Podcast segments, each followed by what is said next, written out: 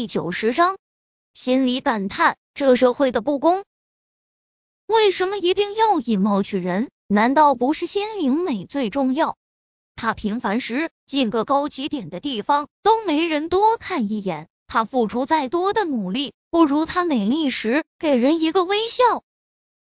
想起这几年所受的歧视与白眼，他忍不住的在心底冷嗤一声。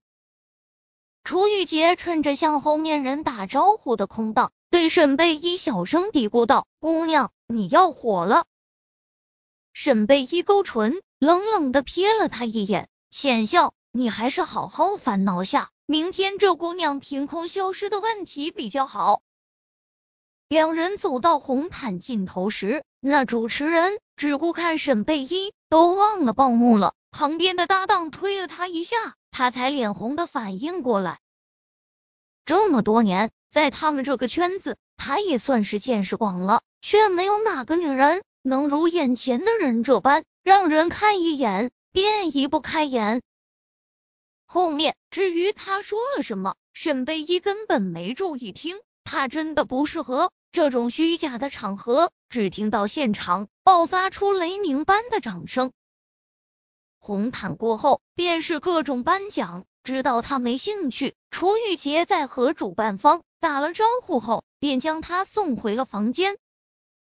卸妆、上妆、换下礼服，穿上自己的衣服。沈贝依看着镜中的自己，重重的吐了口气。什么时候，他竟已习惯了这样平凡的自己？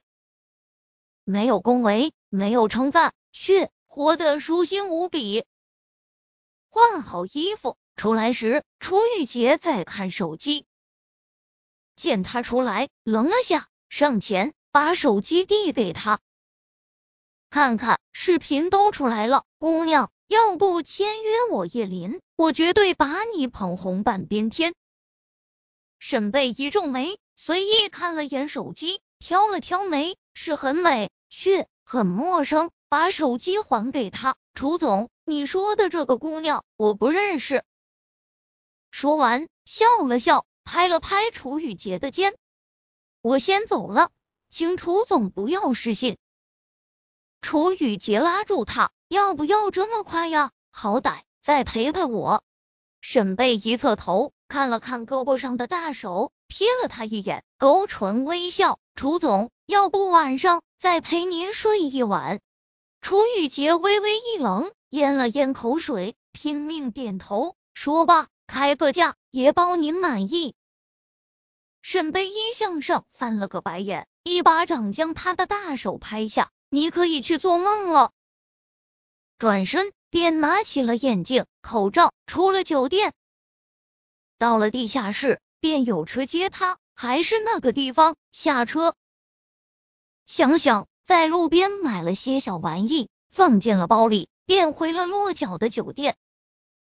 来之前和负责人申请了一个人睡一个房间。进门后，卧室里没有灯光，一片安静。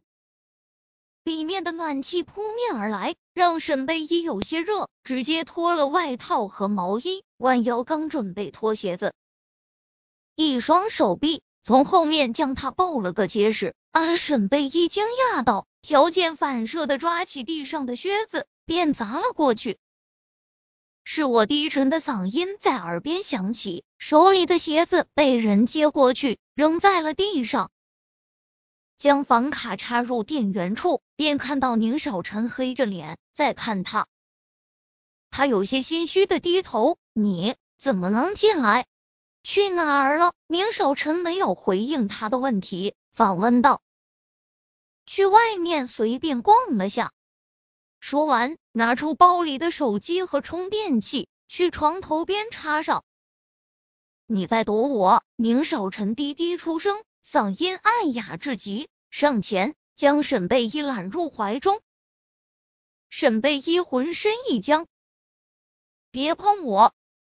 他毫不客气的去推他，身体却犹如触电一般，麻麻的感觉瞬间传遍全身。